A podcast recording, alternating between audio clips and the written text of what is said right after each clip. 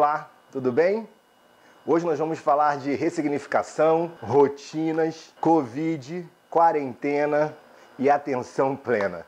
Como que essas palavras soltas podem se juntar nesse momento tão ímpar que nós estamos vivendo? E como o cérebro é impactado com essa mudança de hábito. E não é uma mudança simples não, tá? É uma mudança real, é uma mudança ativa. E o cérebro só está mudando porque nós estamos ativamente mudando.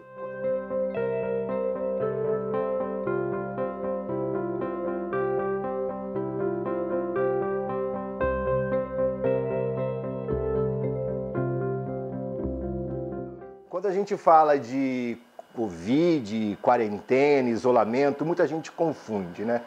Primeiro, o Covid é um vírus da família dos Covides.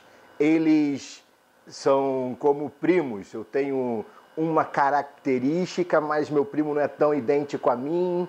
Aí eu tenho outro primo que também não é tão parecido. Então cada um vai agir de uma forma distinta. Por exemplo, esse novo Covid-19, ele tem uma característica especial de ser alta mente transmissível entre os seres humanos. Existia um Covid na década de 80 que era altamente transmissível entre os cães, matou muitos cães e não atacava diretamente esse trato respiratório como esse novo Covid. Naquela época, atacou o trato digestório. Os cachorros tinham problemas de digestão e diarreia e acabavam morrendo de desnutrição. Então, esse Covid que se adaptou agora para o ser humano, é bom deixar claro que, ainda que a gente não saiba muito bem como ele funciona, todo vírus ele precisa de um hospedeiro. E ele não quer matar o hospedeiro, ele precisa do hospedeiro para viver. Ele quer incubar nesse hospedeiro e se por acaso essa incubação não funcionar muito bem e o seu corpo reagir ou não conseguir combatê-lo, aí sim nós temos as manifestações clínicas desse vírus. Mas a maioria das pessoas vai incubar muito bem ele, ou seja, vai hospedá-lo e vai ser apenas um canal transmissor para esse vírus. Por isso que a tal da quarentena é tão importante. Aí vem a dúvida: e quarentena e isolamento? Quarentena que vem lá da época das embarcações que chegava nos portos e não se sabia a origem dos animais ou das pessoas, então elas ficavam cerca de 40 dias mas isso é apenas para algumas doenças que têm esse período de incubação. Pouquíssimas doenças têm esse período de incubação. Na verdade, as incubações podem variar de dias a anos, por exemplo. Mas se acostumou a falar dos 40 dias na Bíblia, os 40 dias de jejum, que relembra a quaresma para os católicos. E para nós, essa quarentena ela vai ser especificada pelos órgãos de controle para cada vírus ou cada patógeno que a gente precisar ficar afastado. Isso é diferente de isolamento por quê? Porque a quarentena é para todo mundo, tá? O isolamento não. O isolamento é para quem já está acometido e manifestando a doença. Então você pode ter uma quarentena em casa e não precisar ficar isolado. Mas se você tem, por exemplo, a manifestação do Covid, você vai ficar em quarentena e isolado ficar em quarentena isolado não é fácil para ninguém. Eu tenho certeza disso, não está sendo fácil para mim. Então nós temos que tentar pensar na nossa rotina. A dica que eu te dou para o cérebro não entrar em confusão é ele ter uma agenda. O cérebro não gosta de sustos. Tá ouvindo? Ei, você que é casado, noivo, não faz surpresas. Surpresas podem ser terríveis. Eu espero que as surpresas tenham sido boas para você. Mas geralmente, quando a gente não está preparado para receber algo, é quando a gente reage da pior forma possível. Por exemplo, você vai conversar com alguém, espera um assunto romântico, essa pessoa vem com queixas ou brigas, você não sabe como reagir, geralmente reage mal. É assim que a gente vai ficar na quarentena se você não tiver uma agenda. Não deixe teu cérebro ficar esperando surpresas. Agenda para dizer que horas você acorda, que horas você almoça, quantas séries você vai ver, que horas se acaba essa série. Essa agenda vai te ajudar muito a você, por exemplo, não ir para o lugar da distração. Que lugar é esse? é o lugar onde você se sente bem. De repente, distraído, você vai para onde se sente bem. Se você tiver algum vício, por exemplo, em drogas, você vai usar. Se você for viciado em comer, você vai pegar o que está mais fácil para você adquirir e vai comer. Se você for viciado em fazer fofoca, você vai fazer fofoca. Não precisa ser um viciado de compulsão, mas se você tiver o hábito de, o seu cérebro distraído, ele vai para onde você está habituado. E o cérebro atento, ele consegue entender que os seus pensamentos não precisam virar um comportamento. Nós já falamos disso no primeiro vídeo, vamos falar mais sobre como pensar, sentir e se comportar são atitudes que se complementam, mas são diferentes. Você consegue interromper esse processo em uma dessas fases. Mas eu falei também sobre atenção plena, ou como a gente consegue fazer com que esse cérebro distraído fique atento. Atenção plena é um conceito recente, apesar de a sua filosofia ser muito antiga, formulada pelo cientista Kabat-Zinn. Ele compilou vários estudos de meditação, de concentração e tornou isso numa forma laica, científica, medicinal, aonde a gente precisa só estar atento. Então, meditar ele pode até ter as suas regras para o iniciante, mas no final o que ela busca é que você fique atento. Viva o momento presente. Isso pode ser muito difícil se você está numa quarentena ou está isolado das suas outras práticas que você tinha hábito. Viver o momento presente é tentar entender que o agora é só o que existe. Ficar preso no passado ou ficar preso no futuro, dizem que ficar preso no passado é depressão e ficar preso no futuro é ansiedade, te rouba o presente. E isso tem trazido muito prejuízo, principalmente para os mais jovens, que estão com pensamentos acelerados e não consegue nem mesmo perceber que está com o pensamento acelerado.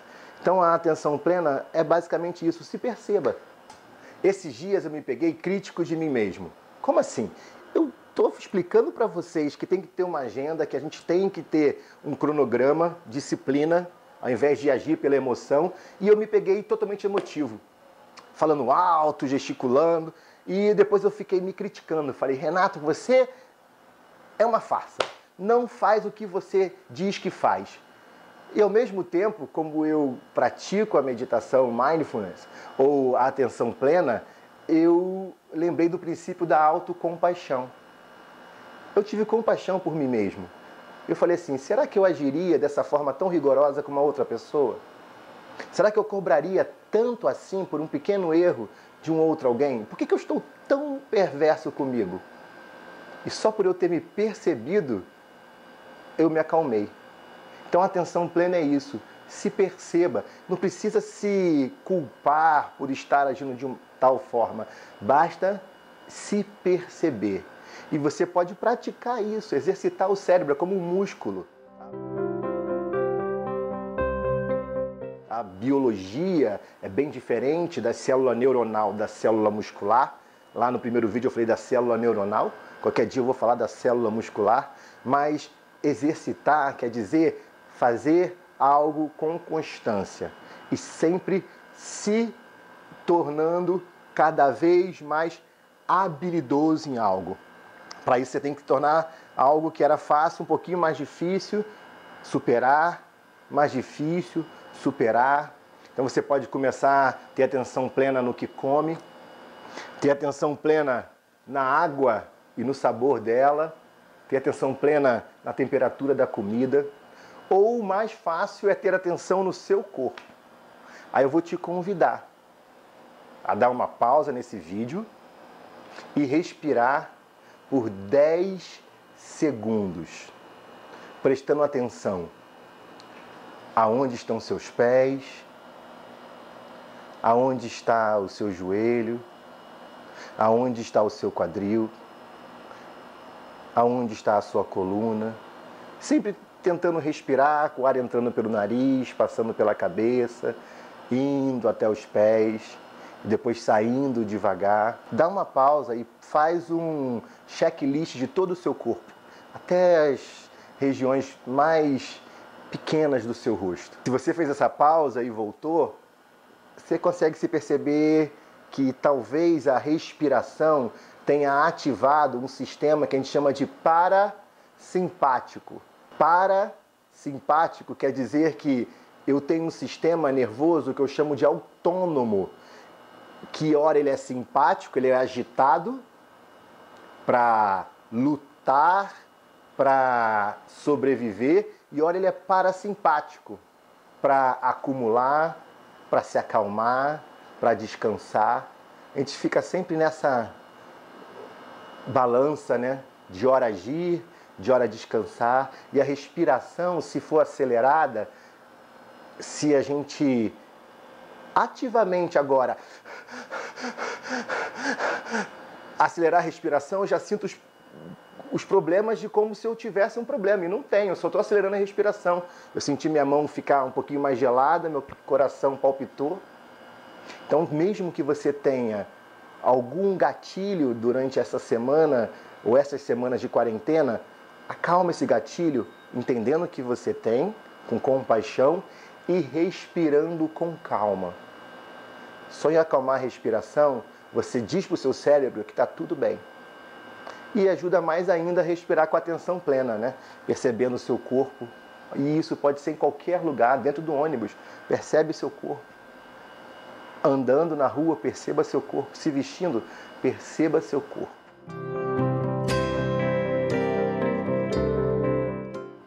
E por fim, a prática de atividade física. Minha última dica de hoje. A atividade física tem um poder enorme e ela nos acompanha desde que somos humanos. A nossa postura bípede nos possibilitou a sobrepor as outras espécies pelo exercício. Nós temos glúteos. Esses glúteos nos permitem ficar em pé. Então, em casa, não fique tanto tempo sentado, tanto tempo parado. Eu falo para os meus pacientes que isso é a síndrome da bunda mole.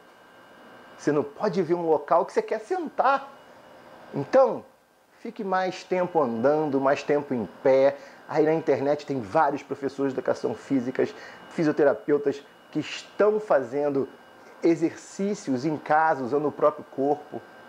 A atividade física, ela tem a capacidade de agir num sistema que a gente chama de sistema recompensa, que é jogar dopamina, é uma substância química no seu lobo frontal, que é o lobo da atenção, e fazer você ficar mais atento. E essa dopamina também faz você se sentir gratificado. É o mesmo gratificado que você teria comendo um chocolate, mas não vai ganhar as calorias. Ou usando drogas, mas não vai fazer mal para o seu corpo. É algo que só traz benefício. Resumindo, faz uma agenda, não deixa o tédio bater. Se bater o tédio, se você se sentir mal, ressignifica isso. Ressignificar é tornar uma situação com outro aspecto, com outro olhar. É... O que eu espero desse vídeo?